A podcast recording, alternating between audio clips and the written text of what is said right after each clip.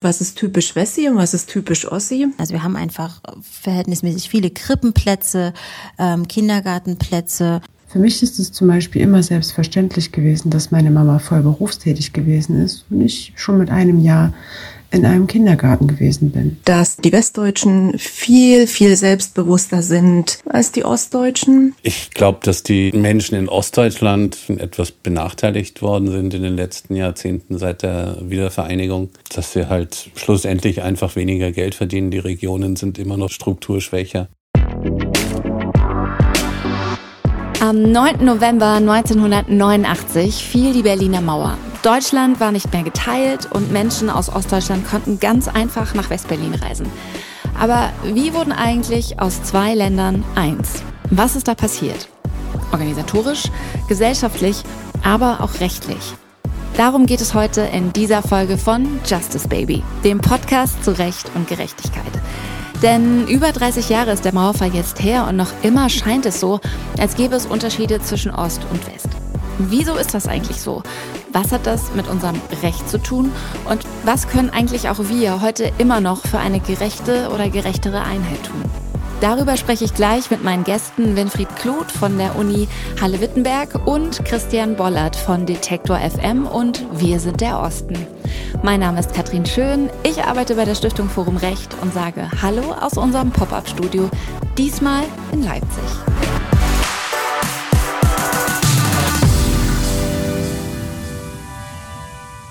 Der 9. November ist das Datum, das den meisten von uns vielleicht im Kopf rumschwirrt, wenn wir an die deutsche Einheit denken.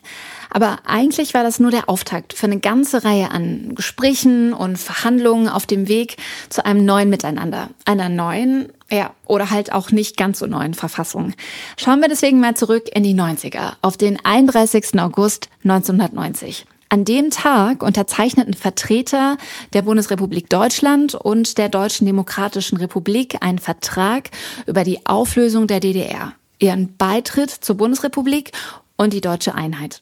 Ein historisches Datum also, aber nicht alles ist damals wirklich glatt gelaufen. Mit der Unterschrift sind manche Besonderheiten des DDR-Rechts, die nicht so schlimm waren, in den Hintergrund gerückt. Genauso wie auch das Engagement von Bürgerinitiativen, die sich nach dem Fall der Mauer für eine neue gemeinsame Verfassung, aber auch für eine eigene stark gemacht haben. Was das für Folgen hatte, darüber spreche ich jetzt mit meinem ersten Gast, Professor Winfried Kluth. Er ist Jurist, Historiker und Experte für moderne Staatswissenschaft. An der Martin-Luther-Universität Halle-Wittenberg forscht er unter anderem zur deutschen Wiedervereinigung und Gerechtigkeit. Passt also super. Hallo Herr Kluth, herzlich willkommen und schön, dass Sie da sind. Ja, gerne. In unserem Podcast geht es sehr um Recht und Gerechtigkeit. Herr Kluth, und wir fragen all unsere Gäste zu Beginn eine Frage. Was bedeutet für Sie ganz persönlich Gerechtigkeit? Für mich bedeutet Gerechtigkeit, dass jeder Einzelne die angemessene Aufmerksamkeit durch den Staat, das Recht und die Gesellschaft erfährt, das folgt aus der Menschenwürde, aus anderen Gesichtspunkten, aber wegen der Verschiedenheit der einzelnen Menschen, der einzelnen Lebenslagen, würde es nicht ausreichen, alles über einen Kamm zu scheren. Da kommt die Angemessenheit. Und das ist eben die große Herausforderung für das Recht, aber auch für jeden Einzelnen von uns, wie situative Angemessenheit und auch lebenssphärenbezogene Angemessenheit aussieht. Wir haben in diesem Podcast schon viel über Gerechtigkeit und Recht gesprochen und sind dabei immer auf strukturelle Ungerechtigkeiten beziehungsweise besser Ungleichheiten gestoßen. Heute wollen wir uns das Verhältnis von West- und Ostdeutschland genauer anschauen und über die Wiedervereinigung sprechen. Die ist ja jetzt schon über 30 Jahre her. Und ein Großteil unserer Hörerinnen und Hörer hat die Wende gar nicht selbst mitbekommen oder kann sich nicht mehr daran erinnern. Wenn ich den Begriff Wiedervereinigung höre, dann denke ich immer sofort an Bilder und Videos von der friedlichen Revolution, den Montagsdemos und den Fall der Berliner Mauer. Wie kam es überhaupt dazu, dass aus der BRD und der DDR ein Staat geworden ist? Grenzen auf und dann los? Ja, es hatte ja eine Vorgeschichte, die unter anderem mit den Entwicklungen in Polen, mit Solidarność, der Politik der Perestroika durch Gorbatschow zu tun hatte und dann mit der Bürgerbewegung in der DDR, aber auch in anderen östlichen Staaten. Und das ist auch ein sehr wichtiger Gesichtspunkt. Die Wiedervereinigung wurde äh, aufgrund auch von bestimmten günstigen internationalen Rahmenbedingungen äh, durch die Bürgerbewegung der DDR ganz maßgeblich initiiert. Als die Mauer fiel und ein Jahr später die Wiedervereinigung tatsächlich stattgefunden hat, wurde ja ein sogenannter Einigungsvertrag geschlossen. Das war sicherlich gar nicht so einfach, denn immerhin standen sich ja zwei politische Systeme gegenüber, zwei Wirtschaftssysteme und auch zwei Währungen. Was sollte in diesem Einigungsvertrag eigentlich alles geregelt werden? Ja, Sie haben ja sehr schön auf dieses Jahr hingewiesen. Das Jahr zwischen 1989, also dem Spätherbst und 1990. Und dieses Jahr ist sehr wichtig, um zu verstehen, was es, was damals passiert ist und wo auch die Probleme aus heutiger Sicht eben auch bestehen. Denn der Einigungsvertrag, äh, genauso wie der 2 plus 4 Vertrag, also mit den Siegermächten, das waren völkerrechtliche Verträge. Dort hat gewissermaßen zum letzten Mal die DDR mit der Bundesrepublik verhandelt, wie der Prozess der Wiedervereinigung rechtlich und auch dann tatsächlich ausgestaltet wurde. Und in diesem Jahr hat eine wichtige Veränderung stattgefunden. Die ursprüngliche Vorstellung der Bürgerrechtsbewegung und auch in der Volkskammer war, dass man ein eigenes Modell der Staatlichkeit entwickelt, dass man eben auch neue Formen entwickelt und in der schönen eben Veränderung, wir sind das Volk, zu wir sind ein Volk kommt auch zum Ausdruck, wo diese ganze Entwicklung ein Stück weit äh, gekippt ist, nämlich von der Vorstellung, die es zunächst gab, für die DDR eine neue demokratische Verfassung zu erarbeiten, die die DDR-Verfassung ersetzen sollte, bis hin zur Übernahme des Grundgesetzes für äh, das gesamte äh, dann geeinte deutsche Staatsgebiet. Und der Einigungsvertrag war praktisch schon die Antwort auf diese zweite Etappe, dass man gesagt hat, wir machen also jetzt mit Blick auf die deutsche Verfassung das Grundgesetz von der Möglichkeit des Beitritts Gebrauch. Ne? Hier muss man jetzt, äh, auch wenn es ein bisschen unübersichtlich wird, sehen, das Grundgesetz hat immer in seiner ursprünglichen Fassung drei Aussagen äh, zu dem Thema gehabt, nämlich in der Präambel war das Ziel der Wiedervereinigung abstrakt umschrieben. Und in der Verfassung gab es die Möglichkeit des Beitritts, also der Übernahme des Grundgesetzes für die nicht ursprünglich beteiligten westlichen Besatzungszonen. Und es gab die Möglichkeit einer neuen Verfassungsgebung, Artikel 146, das haben wir heute auch noch. Und der Fokus der Bürgerrechtsbewegung war dieser zweite Weg für das äh, geeinte Deutschland, eine neue Verfassung. Und in der Realität ist es dann gewissermaßen beim Beitritt, also bei der Erstreckung der Geltung des Grundgesetzes auch auf die, wie wir ja so schön sagen, die neuen Länder geblieben. Ne? Und äh, das war aus der Sicht der Bürgerrechtsbewegung eine Enttäuschung, über die wir auch bis heute ja immer diskutieren. Wieso hat man sich damals denn gegen eine neue Verfassung entschieden und für den na, vielleicht etwas pragmatischeren Weg des Beitritts? Oder ging es da überhaupt um Pragmatik? Ja, äh, es ging tatsächlich um Pragmatik und um Zeitfenster. Wir müssen uns daran erinnern, dass die internationale Lage nicht so war, dass alle erfreut waren, wieder das große Deutschland zu sehen. Äh, die Vereinigten Staaten waren dafür offen, aber Großbritannien und Frankreich waren sehr kritisch. Und deswegen musste aus dieser international rechtlichen Perspektive die Bundesregierung dieses Zeitfenster nutzen, weil eine neue Verfassung sehr viel länger gedauert hätte. Die klare Strategie der Bundesregierung war damals mit dem bewährten und international anerkannten Grundgesetz die Wiedervereinigung durchzuführen und schnell die Zustimmung, also den 2 plus 4 Vertrag, das waren ja zwei Verträge, nach innen und nach außen und dann auch die Friedensverträge mit Polen und anderen Nachbarstaaten zu bekommen. Und äh, der ökonomische Aspekt, die Einführung der D-Mark, war dann die pragmatische Seite auf der Ebene äh, der Wirtschaft. Wie haben denn die verschiedenen Seiten darauf reagiert, insbesondere die Bürgerinnen und Bürger in der ehemaligen DDR? Die hatten sich ja engagiert für eine Reform, für einen Systemwechsel, in der Hoffnung, selbst mitgestalten zu können. Und wurden dann enttäuscht. Also diese Enttäuschung und die weitergehende Erwartung spiegelt sich auch im Einigungsvertrag wider. Der Einigungsvertrag, das sage ich meinen Studenten immer, war die letzte Situation, wo äh, die Bundesrepublik und die DDR auf Augenhöhe, also weil es ja ein völkerrechtlicher Vertrag war und die gleiche zwei Staaten miteinander verhandelt, auch politisch äh, etwas aushandeln konnten. Danach waren die neuen Bundesländer eben in der Minderheit, einfach von der äh, Zahl der repräsentierten Bürgerinnen und Bürger. Und da konnte man sich dann auch nicht mehr durchsetzen. Die Bürgerrechtsbewegung ist ja dann gewissermaßen geschluckt worden von den etablierten Parteien. Und die etablierten Parteien waren immer so basisdemokratisch kritisch, was bei der Bürgerrechtsbewegung anders war, die mehr direktdemokratische Elemente wollte, die mehr Innovation wollte, die dann entstandenen Verfassungen der neuen Länder sind auch sehr viel moderner als das, was wir äh, teilweise in den Landesverfassungen und auch im Grundgesetz haben. Allerdings, auch da muss man dann immer wieder ehrlich sein, äh, mit Ausnahme äh, unter anderem der bayerischen Verfassung. Ne? Wir denken ja immer, Bayern ist so nach äh, eher konservativ. Bayern ist das Bundesland, äh, wo direktdemokratische Elemente die größte Breite und Tiefe, vor allen Dingen auf der kommunalen Ebene, äh, haben.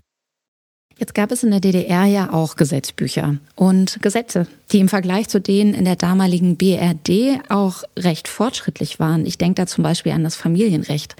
Was ist denn mit denen passiert? Dieser äh, Prozess, den dann der Einigungsvertrag gesteuert hat, hat ja dazu geführt, dass manche Dinge in die Zuständigkeit des Bundesgesetzgebers fielen. Also wenn Sie Familienrecht und sowas ansprechen, äh, dort können wir tatsächlich teilweise Anstöße äh, eben sehen. Also ein sehr bekannter Anstoß war ja eine neue Debatte über das Abtreibungsstrafrecht. Das ist durch die Wiedervereinigung, wie wir heute sagen, liberalisiert worden. Auch im Familienrecht und in anderen Bereichen äh, hat es durchaus mit begrenzter Reichweite solche Anstöße gegeben, die man äh, aufgegriffen hat. Und auch in anderen Bereichen, also im Schulrecht und so weiter, gab es durchaus Dinge, an die man angeknüpft hat.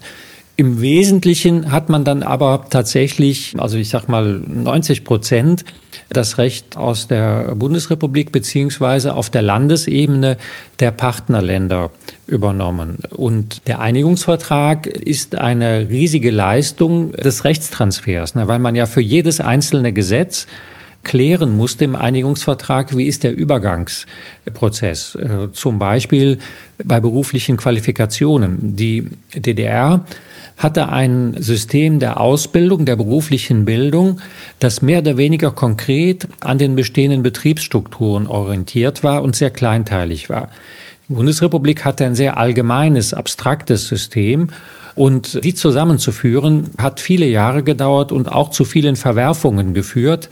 Da gibt es auch eine aus meiner Sicht bedeutsame Anekdote, dass erst nach neun bis zehn Jahren das Bundesverwaltungsgericht auf den Tisch hauen musste, und den Behörden und den Verwaltungsgerichten gesagt habt, ihr seid hier auf dem falschen Dampfer.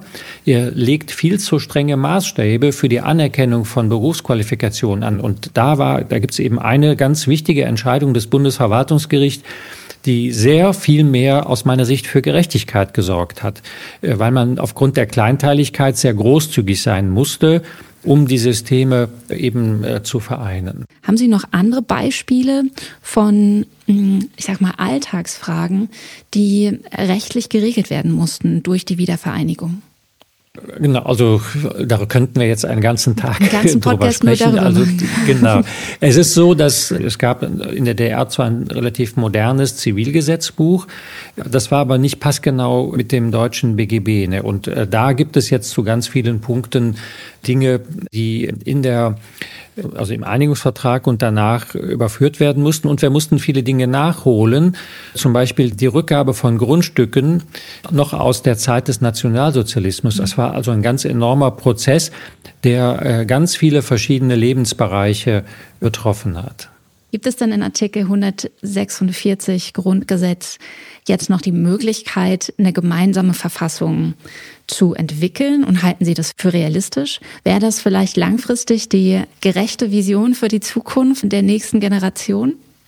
Ja, es gibt tatsächlich einige wenige Rechtswissenschaftler, die sagen, äh, der 146 hatte nur einen Geltungsanspruch im unmittelbaren Zeitpunkt der Herstellung der deutschen Einheit. Die ganz herrschende Meinung ist aber, das könnten wir auch heute machen. Und hier müssen wir jetzt über die Frage sprechen, was ist ein angemessener Zeitpunkt für eine Verfassungsneugebung? Mhm. Und da äh, haben wir ja als, als wir haben ja die Möglichkeit der Verfassungsänderung, dass man einzelne Teile der Verfassung ändert. Und eine Verfassung von Grund auf neu zu machen, setzt ja auch einen entsprechenden Anlass und eine entsprechende Vision voraus. Also ich persönlich habe es sehr bedauert, dass man die Wiedervereinigung nicht genutzt hat, um den Weg des Artikel 146 zu beschreiten. Wenn wir äh, darüber heute sprechen, müssen wir uns auch im Klaren darüber sein, dass wir im Augenblick, auch wenn wir die Länderverfassungen nehmen, in so vielen Punkten Einvernehmen haben, dass man sich dann fragen muss, was wollen wir eigentlich grundlegend Neues schaffen. Ne? Wir haben ja auch als zweiten Punkt die Europäische Union. In der, Im Primärrecht der Europäischen Union sind auch so viele grundlegende Dinge auch für uns verbindlich äh, festgelegt, die wir auch für richtig halten. Also hohe Standards beim Schutz der Grundrechte und der Menschenrechte, hohe Standards im Umweltschutz, hohe Standards, was die Marktfreiheiten angeht. Da muss man sich dann schon wirklich sehr viele Gedanken machen, wohin die Reise gehen soll mit einer neuen Verfassung, also was dort wirklich neu ist. Und insofern kann ich auch die Kollegen verstehen, die sagen, wir brauchen äh, auch eine entsprechende Situation. Und diese Situation wäre 1990 tatsächlich da gewesen. Ich glaube, im Augenblick bei dieser schwierigen Weltlage wäre die Verunsicherung im inneren und auch im außenpolitischen Bereich so groß, dass ich das niemandem raten würde, jetzt in dieser Weltlage eine Verfassungsneugebung auf den Weg zu bringen. Sie haben eben erklärt, wie mithilfe eines völkerrechtlichen Vertrags aus zwei Staaten einer wurde. Im geeinten Deutschland galten und gelten heute in Rostock und Chemnitz die gleichen Bundesgesetze wie in Bremen und Augsburg. Trotzdem gibt es bis heute ja strukturelle Unterschiede zwischen Ost und West, die zu Unzufriedenheit und Chancenungleichheit führen. Wie, wie erklären Sie sich das? Na, dafür gibt es äh, viele Anlässe. Also zum Beispiel, also wenn ich bei meinem Ansatzpunkt der Aufmerksamkeit bleibe, dass viele Dinge äh, so schleppend umgesetzt worden äh, sind. Also berufliche äh, Anerkennungen von Qualifikationen. Äh, wir haben viele Schließungen, wenn es einem Unternehmen schlecht geht, das zunächst in den neuen Bundesländern, die eben hinzugekauften oder erwonnenen Dependancen geschlossen werden. Und das ändert sich nur langsam. Ne? Also ein kleines Beispiel. Die meisten Porsche-Fahrzeuge werden in Leipzig gebaut, ne? Äh, nicht in Stuttgart. Aber natürlich, Porsche sitzt in Stuttgart und in Wolfsburg, also weil es ja zu VW gehört. Und da fließen auch die Steuern.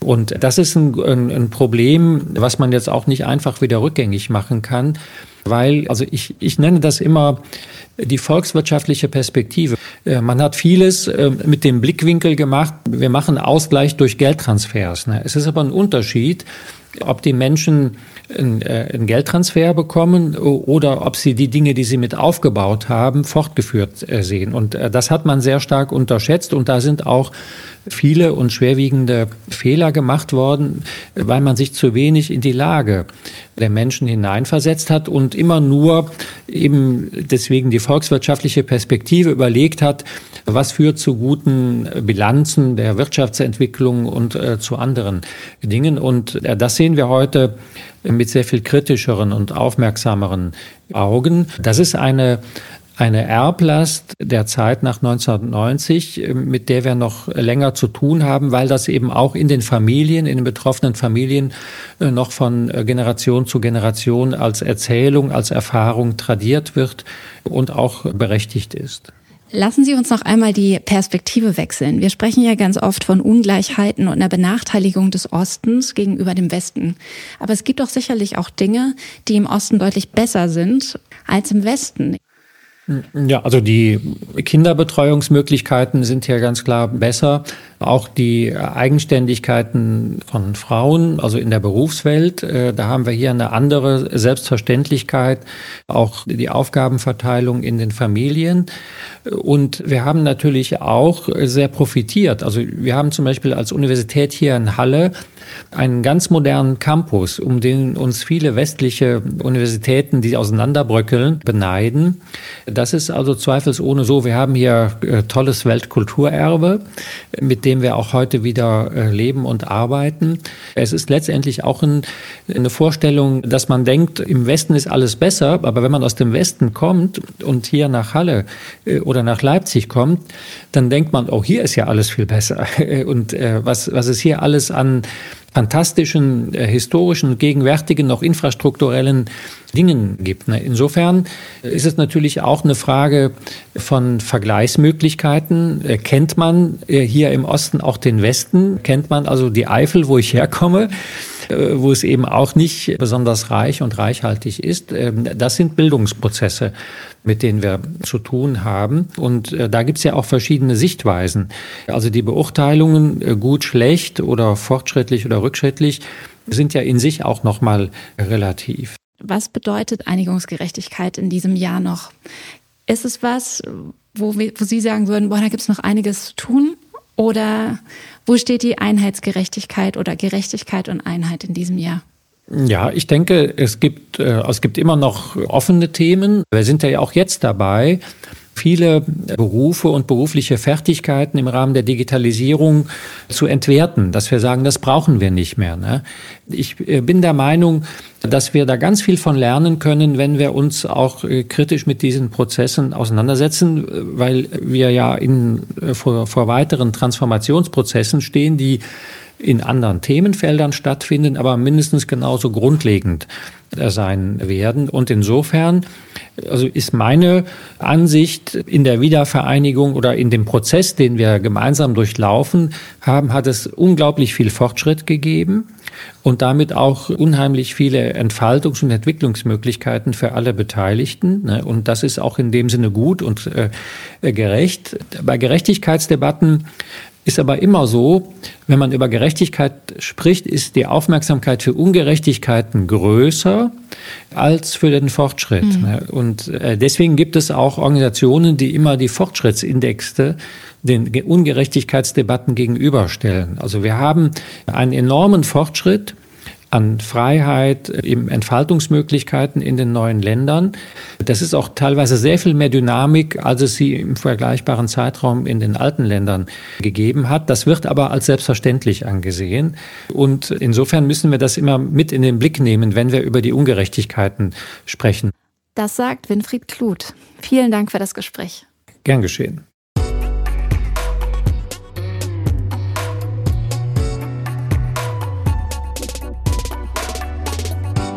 In dem Gespräch eben wurden immer mal wieder Paragraphen aus unserem Grundgesetz gedroppt, die für die Frage, wie es weiterging nach dem Fall der Mauer, super wichtig waren. Artikel 23 und 146. Zwei Zahlen, zwei unterschiedliche Wege. Entweder, das war der Weg von Artikel 23, die DDR tritt dem Grundgesetz und der BRD, so wie sie eben ist, bei, oder das war die Option von Artikel 146. BRD und DDR geben sich zusammen eine neue gemeinsame Verfassung. Genau die hätte West- und Ostdeutschen die Chance auf einen echten gemeinsamen Neubeginn garantiert. Naja, aber dass beide deutsche Staaten irgendwann mal wieder eins werden wollten, das stand zumindest für eine kurze Zeit sogar in beiden Verfassungen fest im Grundgesetz, gleich zu Beginn in der Präambel, aber auch in der ersten Verfassung der DDR von 1949. Die galt dann zwar nur rund 20 Jahre und wurde verändert, aber hey, immerhin. Den richtigen Weg für ein neues Miteinander zu finden, war damals aber gar nicht so leicht. Vor allem, weil es auch noch eine dritte Option gab, die im Raum stand. Eine neue eigene Verfassung nur für die DDR. An der schmiedete eine Arbeitsgruppe des sogenannten Runden Tischs. Für den Entwurf der neuen Verfassung hatte sie sich damals Inspiration aus allen verschiedenen Ecken ähm, dieser Welt geholt. Ähm, nicht nur bei der BRD, sondern auch bei den Verfassungen in Nicaragua und Spanien. Am 4. April 1990 wurde der Entwurf dann öffentlich vorgestellt. Aber von der neu und vor allem ersten frei gewählten Volkskammer leider nicht weiter betrachtet. Aber zurück in die Gegenwart. Wir haben 34 Jahre Grundgesetz und Artikel 3 besagt, vor dem Gesetz sind alle Menschen gleich. Trotzdem gibt es noch immer zahlreiche Unterschiede zwischen Ost und West. Ist es zum Beispiel gerecht, dass Menschen aus Ostdeutschland schlechtere Startbedingungen haben als Menschen aus Bremen, NRW oder Bayern? Muss man rechtlich nachbessern, damit alle die gleichen Chancen haben? Genau das klären wir jetzt. Mein nächster Gast ist Christian Bollert. Er ist nicht nur Journalist, Moderator, Mitbegründer und Geschäftsführer von Podcast Radio Detektor FM, sondern auch Mitinitiator von Wir sind der Osten, eine Initiative, die Menschen in und aus Ostdeutschland sichtbar macht. Hallo Christian und schön, dass wir heute sprechen können. Hallo, schön, dass ich da sein darf. Meine Hörerinnen und Hörer, die kennen das schon von mir. Die Frage aller Fragen stelle ich all meinen Gästen immer gleich zu Beginn jedes Interviews. Und das mache ich natürlich auch heute. Christian, was ist für dich ganz persönlich eigentlich gerecht?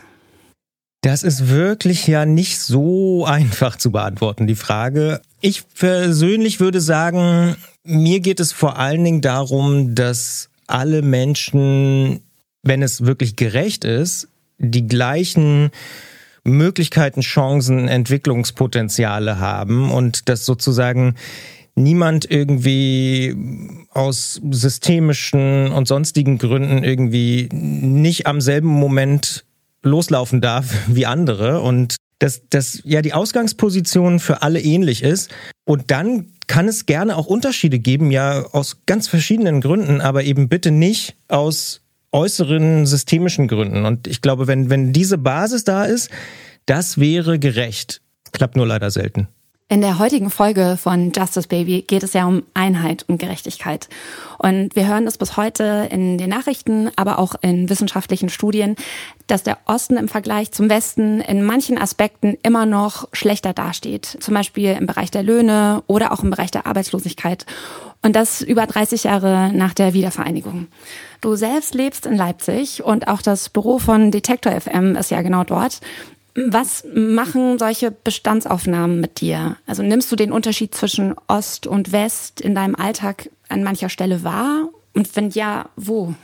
Ich glaube, da muss man auch wieder so ein bisschen differenzieren. Also ich für mich persönlich nehme den Unterschied eigentlich gar nicht so stark wahr, weil ich in einer ziemlich privilegierten Situation bin. Wir produzieren hier Podcasts, ich bin relativ viel in Deutschland unterwegs. Für mich spielt das in meinem Alltag eigentlich nicht so eine große Rolle. Gleichzeitig sehe ich aber, dass wenn ich mit Menschen rede, die in anderen sozialen Umfeldern sind, aus meiner Familie, im Freundeskreis, im Bekanntenkreis, dass viele von ihnen das doch noch sehr, sehr deutlich wahrnehmen. Äh, du hast ein paar Aspekte angesprochen, aber ein Aspekt, der auch bei mir immer wieder ähm, aufploppt von, von außen, ist die Frage nach den Eliten. Wer ist denn Rechtsanwalt? Wer ist denn Notar? Wer ist denn Intendant? Wer ist denn Richter?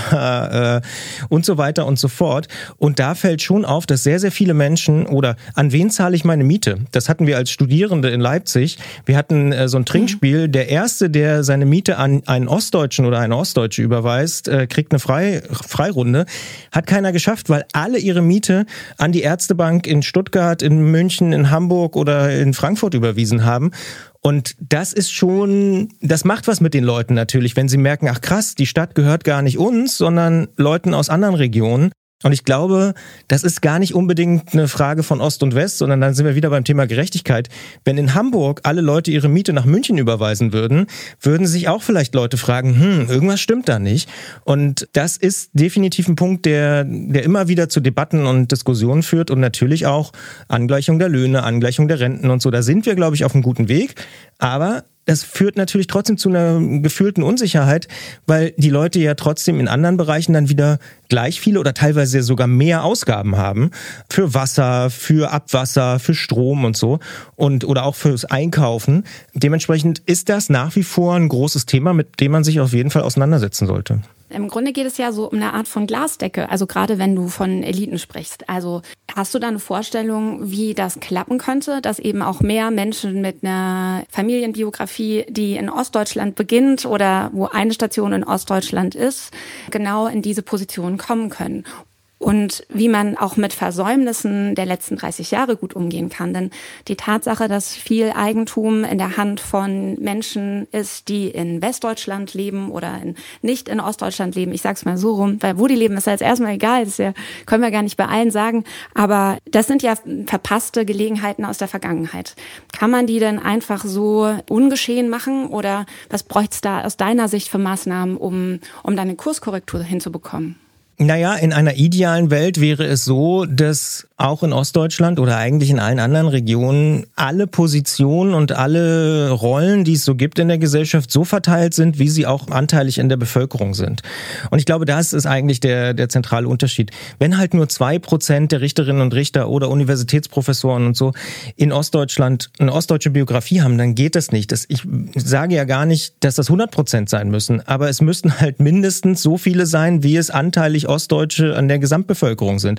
Und das trifft ja eigentlich eigentlich für alle sozialen Gruppen zu. Das heißt, da müsste man ansetzen. Wie man das genau macht, habe ich natürlich auch nicht die perfekte Lösung, aber ich glaube, man muss vor allen Dingen erstmal konstatieren, dass es so ist. Ich glaube, an dem Punkt sind wir gerade und dafür sensibilisieren, mhm. dass das in Zukunft irgendwie anders werden sollte. Aber ich sehe natürlich auch, äh, du hast das Wort ja auch genannt, Eliten, ähm, dass Eliten sich auch nicht unbedingt dafür öffnen, diverser zu werden, sondern ich habe ein sehr schönes Beispiel. Wir müssen, dadurch, dass wir dieses Podcast-Radio betreiben, relativ oft immer mal zum Notar. Und wirklich mhm. 90 Prozent der Notare, mit denen ich bisher zu tun hatte, kommen alle von derselben Universität in Bayern, die offensichtlich Anfang der 90er erkannt hat, hier Notarsitze in Osten, in Leipzig, das ist irgendwie eine gute Sache. Und die jungen Leute, das sind auch alles Leute, die an dieser Universität ihre Ausbildung gemacht haben. Das heißt, die Eliten verstärken sich auch selbst und die gucken eben nicht in Cottbus oder in Magdeburg nach neuen Notaren, sondern die holen sich wieder aus der Bayerischen Universität ihren Nachwuchs. Und da muss man natürlich schon ansetzen und sagen, Leute, das könnte vielleicht problematisch sein. Hm. Strukturelle Unterschiede sind ja das eine. Ich sage jetzt mal Haltung, Mentalität, Lebensart und auch gemachte Erfahrung das andere. Also ich selber bin nämlich im, im, Südwesten Deutschlands groß geworden und mir fällt auf, dass der Blick aus dem Westen auf den Osten, gerade wenn es um diese irgendwie softeren Themen geht, ganz stark von, von Fremdzuschreibungen geprägt ist. Die Initiative Wir sind der Osten, die du zusammen mit Melanie Stein ja gegründet hast, die wirkt auf mich, als wollte sie genau diese Fremdzuschreibung auch ein Stück weit korrigieren. Aber ich würde jetzt gerne mal hören, was war denn für dich und für euch der Auslöser, überhaupt diese die Initiative zu gründen und was wollt ihr damit vor allem bewirken? Auslöser war ganz klar, das kann man sagen, damals die Europawahl. Da hat mich Melanie Stein angerufen, kurz danach, weil dann nämlich so ein bisschen auch gerade in den Medien die Ursachenforschung wieder losging. Und dann kam so, so diese Pauschalargumente, ja, die Ostdeutschen, das sind eh alles Nazis und äh, Populisten und die haben halt die Demokratie nicht verstanden. Und diese, diese pauschale Verurteilung, die war uns einfach zu platt, weil die geht auch wieder an der, an der Wirklichkeit vorbei. Weil wie so oft im Leben, es ist kompliziert.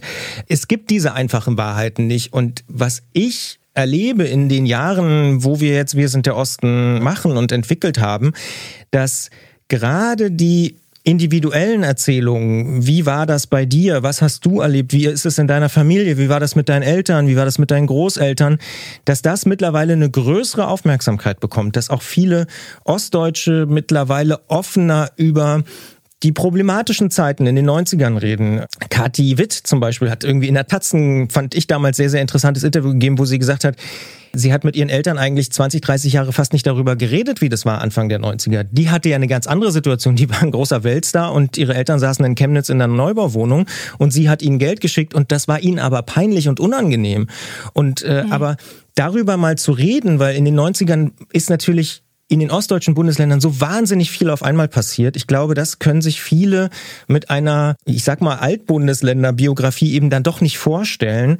Arbeitsplatzverlust, Treuhand, neues Gesetzessystem, neue Medien, alles wurde von heute auf morgen auf den Kopf gestellt. Und dafür ein Verständnis zu entwickeln und eben nicht mit den logischerweise in den 90ern viel geführten Pauschaldebatten, war das jetzt eine Diktatur oder nicht, was war mit der Stasi und so, das sind ja alles richtige Debatten, aber die führen natürlich auf so eine riesige, abstrakte Makroebene mhm. und die persönlichen Geschichten der Leute sind so ein bisschen untergegangen. Und das ist auch, was ich von vielen Ostdeutschen in den letzten Jahren immer wieder gehört habe, es hat sich ja niemand für unsere Geschichte interessiert und wir, es war doch nicht sozusagen alles dunkel und Stasi, sondern wir sind auch mal irgendwie an die Ostsee gefahren und haben irgendwie coole Partys gemacht. Das ist, klingt jetzt im ersten Moment vielleicht so ein bisschen banal, aber da geht's schon darum, um eine Wahrnehmung, um ein Stück vielleicht auch ja Aufmerksamkeit und das, das ist in den, in den ersten Jahren, glaube ich, einfach nach dem Mauerfall so ein bisschen zu kurz gekommen. Vielleicht auch logischerweise, das kann ich gar nicht einschätzen, aber auf jeden Fall ist es zu kurz gekommen. Und in den letzten fünf, sechs Jahren hat es da definitiv einen Wandel gegeben und auch ein viel, viel größeres Interesse. Und ich glaube auch, dass wir gerade insgesamt als Deutsche da so ein bisschen ja, vielleicht auch abgestumpft waren und irgendwie spätestens in den 2000ern dachten alle, ja, wir wissen alles.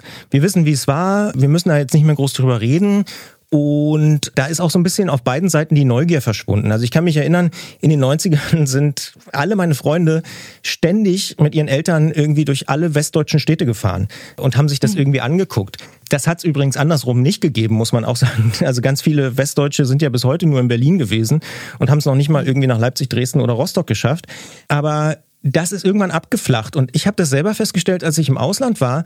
Franzosen, Italiener, Spanier, Engländer, die waren total interessiert und haben gefragt, wie war denn das? Was hast denn du da erlebt? Wie war das mit deinen Eltern? Und dieses Interesse, dieses gegenseitige Interesse, das war so ein bisschen weg. Und ich habe das Gefühl, dass diese persönlichen Geschichten wirklich dazu führen, dass, dass die Leute auch mehr Verständnis haben. Und genau diese persönlichen Geschichten finden ja Platz auf der Plattform ähm, Wir sind der Osten. Was ich daran total spannend finde, ist, dass ihr sagt, ihr ähm, vereint dort Biografien, die im Osten beginnen, die aktuell im Osten stattfinden oder passieren und reflektiert da so das Ankommen und das Weggehen. Ich wollte jetzt aber nochmal fragen, wie funktioniert die Plattform denn ganz konkret in der Praxis? Also wie wird sie genutzt? Ist es auch so eine Art Agentur für neue, junge Stimmen aus dem Osten? Im Prinzip ist es vor allen Dingen, glaube ich, tatsächlich das Letztere, dass wir einfach zeigen, dass drei Viertel äh, oder 80, 90 Prozent, ähm, kann man jetzt darüber diskutieren, wie hoch die Zahl ganz genau ist, aber der absolute Großteil der ostdeutschen Menschen ist für die Demokratie, möchte sich irgendwie nach vorne bewegen, freut sich darüber, in der Europäischen Union zu sein und steht auch irgendwie fest auf dem Boden des Grundgesetzes und macht auch geile Sachen. Und diesen Leuten ein Gesicht zu geben, eine Stimme zu geben und auch zu zeigen, dass die auch ganz unterschiedlich sind. Natürlich gibt es irgendwie Leute, die in Görlitz irgendwie was machen und die sind vielleicht anders als die, die das in Leipzig machen oder auch nicht. Und dann gibt's aber auch irgendwo in Brandenburg, ich darf das sagen als Brandenburger, in Wiesenburg oder so eine Initiative, Initiative, die da eben neues Dorfleben etablieren will mit Städtern und die da Dinge zusammenbringen, teilweise auch, die es so in anderen Flächenländern, ich sage jetzt mal Niedersachsen oder Schleswig-Holstein vielleicht noch nicht gibt, also die da teilweise auch wirklich vorausdenken und neue Sachen ausprobieren. Und diesen ganz vielen verschiedenen Leuten eine Stimme zu geben, eine Sichtbarkeit zu geben, das ist das Ziel oder ein Ziel von Wir sind der Osten ganz klar. Und ich bin ehrlicherweise auch immer noch total baff, dass das so gut gelingt. Also wir kriegen wirklich sehr, sehr oft Anfragen von Medien, von Organisationen wie Parlamenten, gesellschaftlichen Organisationen, Stiftungen, Podcast-Einladungen und so, weil es offenbar genau sowas gebraucht hat, nämlich zu zeigen, wie vielfältig die Menschen in den ostdeutschen Bundesländern sind. Und auch das ist ja kein Geheimnis. Natürlich ist jemand, der in Mecklenburg wohnt, vielleicht vom Temperament oder vom Typ her sehr wahrscheinlich deutlich anders als jemand, der im Erzgebirge wohnt.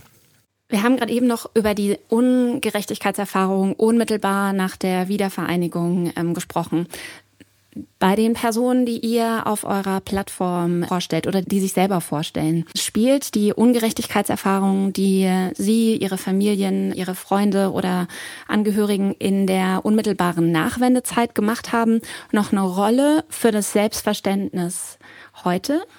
Beim großen Teil glaube ich tatsächlich ja. Es gibt aber auch genug Leute, die sagen, nö, für mich spielt es gar keine Rolle mehr, aber für meine Eltern vielleicht. Mhm. Und ich merke, dass das auf jeden Fall und das ist jetzt natürlich ein bisschen gefährlich, weil ich jetzt so ein bisschen pauschalisieren muss aus diesen fast 500 Leuten, die da ihre Biografie, aber beim Großteil ist es schon so, dass da ein Resonanzboden ist, dass da eine gemeinsame Erfahrung ist, die man eben Anfang der 90er, Ende der 80er gemacht hat, die ja im Übrigen auch eine sehr, sehr positive ist. Ne? Also ich meine, wo hat es weltweit eine friedliche Revolution aus der Bevölkerung gegeben, ohne Blutvergießen?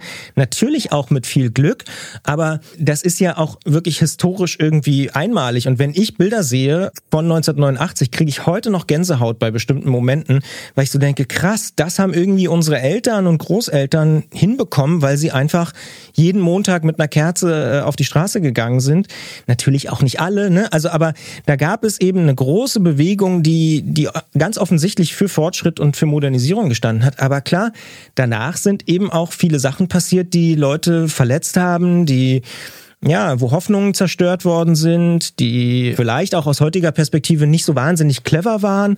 Und das, das bleibt. Also das ist einfach, glaube ich, so ein persönlicher Erfahrungsschatz, der, ja, mit dem man irgendwie umgehen muss und der der einfach anders ist, als wenn jemand in Stuttgart aufgewachsen ist. Das ist einfach so. Ich hatte mal selbst als Podcaster eine Serie über Kinder, die am 9. November 89 geboren worden sind. Und da gab es für mich so einen krassen Moment. Da hat der Vater von einem der Protagonisten, die wohnten in Dortmund, hat gesagt, ja krass, Mauerfall und so war, war total super. Wir haben da eine Flasche Sekt aufgemacht und am nächsten Tag bin ich wieder zur Arbeit gegangen. Und da war mir klar, ja, stimmt, das war cool. Und er hat auch gesagt, das war wie, die, wie der Fußball-WM-Gewinn 1990. Es war ein geiler Abend. Aber für, für die Leute in den ostdeutschen Bundesländern war am nächsten Tag nichts mehr so, wie es vorher war. Die konnten, die hatten gar keine Arbeit mehr. Und also da hat sich so viel für die geändert und die anderen sind halt einfach weitergegangen. Natürlich hat man dann irgendwie einen Soli gezahlt und so, den die Ostdeutschen ja auch gezahlt haben. Aber ne, da hat sich eben nichts, da gab es nicht so einen krassen Wechsel und das hat ganz, ganz viele Auswirkungen auch auf die Familien. Ich meine, ich kenne viele Leute, und das haben wir auch schon oft diskutiert, äh, in, in so meinem Freundes- und Bekanntenkreis, da waren die Eltern von, ich sag mal, Anfang 90 bis 93 auch mit ganz anderen Sachen beschäftigt. Da waren viele Kinder auch sich so ein bisschen selbst überlassen und haben so, ach so, was machen denn jetzt die Eltern und so. Andere haben das total genutzt, die waren gerade fertig mit dem Abi, die sind auf einmal in die Welt, die sind nach Australien, die sind nach New York und haben irgendwie die Welt für sich entdeckt und sind heute irgendwelche großen Gründer oder wohnen in London oder machen sonst irgendwas. Also da gibt es auch ganz, ganz viele unterschiedliche Facetten dieser, dieser 90er Jahre. Aber am Ende haben sie alle denselben Auslöser, nämlich den Mauerfall. Und das macht schon was mit den Leuten. Und ich merke auch, ich habe das ja ganz am Anfang gesagt, dass ich selbst privilegiert bin, aber dass gerade so diese Übersetzerfunktion sehr, sehr wichtig ist, weil viele Leute sich auf der einen Seite nicht ernst genommen fühlen und auf der anderen Seite sagen, sag mal, was ist denn da los? Und irgendwie braucht es, glaube ich, Leute, und da sind viele Biografien, die wir auf unserer Seite haben, stehen da Pass pro Toto, die einfach zeigen, okay, das ist ein Weg. Und dann gibt's auch noch den und auch noch den. Von Erfahrung schmunzelt man auch und denkt, ach ja, krass, cool, einfach nur cool. Ähm, eine Sache oder ein Problem, das ich sehe, wenn wir über ähm, über Gerechtigkeit im Kontext der Wiedervereinigung sprechen, ist, dass wir eigentlich über Ungerechtigkeit sprechen und über Ungleichheit und Dinge, die uns trennen. Aber eigentlich müssten wir doch auch über Dinge sprechen, die uns einen, denn es ist ja die Wiedervereinigung. Ist das auch ein Thema, das dich umtreibt? Definitiv. Also ähm, das ist natürlich auch eine Frage, an der wir irgendwie die ganze Zeit arbeiten und die für alle, die bei der Initiative dabei sind, irgendwie eine große Rolle spielt. Nämlich, das habe ich auch ja schon so ein bisschen angedeutet, der absolute Großteil ist ein Riesenfan von Deutschland, von der Wiedervereinigung. Der absolute Großteil hat eher davon profitiert, von der Wiedervereinigung, als irgendwie jetzt wirklich in der Gesamtschau irgendwie negative Erfahrungen gemacht. Aber eben auch, und die muss man, glaube ich, ernst nehmen. Und der absolute Großteil möchte auch europäisch denken, sich weiterentwickeln, digitalisieren, neue Ideen entwickeln, die Gesellschaft voranbringen. Also das ist, hier ist auch ein sehr, sehr starker progressiver Geist, der nach, der nach vorne führt. Und das ist ja, glaube ich, auch nicht ganz untypisch, wenn man sich wiederum anguckt in Leipzig, in Berlin, dass viele Leute auch gerade in diese Städte wollen, weil da so viel passiert und weil da so viel Bewegung ist und weil es irgendwie auch nach vorne geht. Dementsprechend ist das, glaube ich, gar nicht unbedingt ein Widerspruch. Und natürlich ist es so, also da kann ich jetzt natürlich nur so für mich persönlich sprechen, dass wir, wir sind der Osten, eigentlich so ein bisschen paradoxerweise gegründet haben, damit es diese Initiative irgendwann nicht mehr braucht. Also das große Ziel ist ja, dass, dass wir feststellen, dass unterschiedliche Herkünfte, egal in welcher Form, und ich meine, die ostdeutsche Biografie ist vielleicht eine davon, eine Rolle spielen sollten und am Ende zu einer gerechteren Gesellschaft führen könnten, wenn man sie berücksichtigt und wenn man eben nicht nur die eine Perspektive hat. Ich glaube, das haben wir in vielen gesellschaftlichen Debatten jetzt in den letzten Jahren irgendwie erlebt, dass es sehr bereichernd sein kann, wenn man nicht nur die eine Perspektive hat. Und das ist eigentlich das, glaube ich persönlich, das, das zentrale Ziel, einfach ein bisschen Wahrnehmung zu schaffen für verschiedene Perspektiven und dann festzustellen, dass das am Ende sehr, sehr bereichernd sein kann, wenn wir die auch wahrnehmen und dem auch einen gewissen Raum geben. Aber die grundsätzliche Richtung ist eigentlich ja total klar. Wir wollen uns irgendwie weiterentwickeln, wir wollen moderner werden, wir wollen uns irgendwie als Gesellschaft gerechter aufstellen. Und ähm, ich glaube, dass da die ostdeutsche Perspektive einfach sehr, sehr hilfreich sein kann. Das ist doch ein wunderschönes Schlusswort. Vielen Dank, Christian Wollert, für deine Zeit und für den Einblick in die Initiative Wir sind der Osten. Sehr, sehr gern. Was Christian Bollert gesagt hat, stimmt mich nachdenklich. Und es erinnert mich an eine Diskussion von 2019. Damals wurde im Bundestag tatsächlich schon mal über eine Quote für Ostdeutsche in Spitzenpositionen gestritten und abgestimmt. Die Idee wurde nicht umgesetzt, hält sich aber bis heute. Tja, wie seht ihr das eigentlich? Denkt ihr, es braucht eine Quote für Ostdeutsche in Spitzenpositionen? Und was wisst ihr eigentlich über die Geschichten, Lebenswege und Ideen von Menschen, die aus Ostdeutschland kommen? Also ich meine so wirklich, ohne Klischees. Und hättet ihr damals eigentlich auch gerne an einer neuen gemeinsamen Verfassung mitgeschrieben? Wenn ja, was wäre dann für euch anders? Zum Beispiel zwischen Ost und West oder in eurem Alltag? Schreibt uns bei Insta, Facebook oder ganz klassisch per E-Mail. Und wenn euch diese Folge gefallen hat, dann lasst auch gerne ein paar Herzen da und abonniert uns. Mein Name ist Katrin Schön. Das war's für heute mit Justice Baby. Und tja, was soll ich sagen? Bald ist es soweit und Staffel 1 von unserem Podcast-Projekt geht zu Ende. Bevor es aber soweit ist, werfen wir mit unserer letzten Folge in zwei Wochen einen Blick in den Spiegel. Wie stark ist unser Recht, wenn sich Menschen darüber hinwegsetzen? Ihr ahnt es schon, es geht um Krieg und Frieden. Ich freue mich, wenn ihr in zwei Wochen in unseren Showdown reinhört und sage für heute erstmal ciao und bis zum nächsten Mal. Justice Baby ist ein Podcast der Stiftung Forum Recht. Redaktion Andrea Wojtkowiak, Vanessa Mittmann und ich, Katrin Schön. Juristische Beratung Carolina Harnisch. Produktion Axel Seibert und Anna Kunzmann von L'Agence.